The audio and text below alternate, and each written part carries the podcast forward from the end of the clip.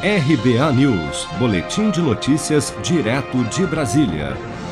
O plenário da Câmara dos Deputados aprovou na semana passada a votação do projeto de lei 2337 de 2021, que trata da reforma do imposto de renda.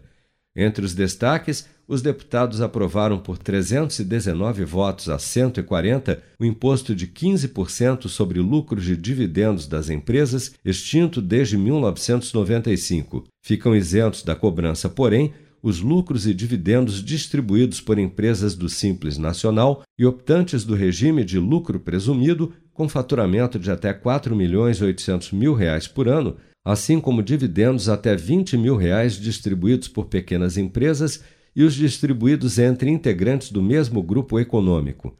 O texto também prevê um corte de 7 pontos percentuais, de 15% para 8%, na alíquota do imposto de renda das empresas, além de uma redução de um ponto percentual da contribuição social sobre o lucro líquido, CSLL.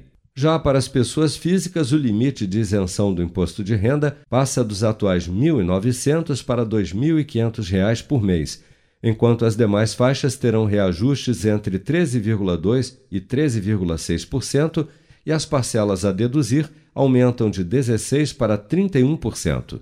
O relator do projeto, deputado Celso Sabino, do PSDB do Paraná, comemorou a aprovação do projeto de lei na Câmara. Hoje a Câmara dos Deputados dá uma demonstração de que o Poder Legislativo está blindado às interferências políticas externas, a todas essas manifestações que estão anunciadas para acontecer.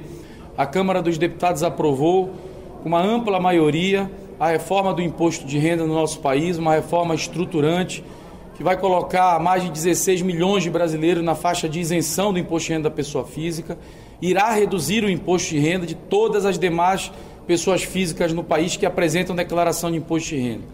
Nós também reduzimos a carga tributária de todas as empresas que estão no lucro real, no lucro presumido e no lucro arbitrado.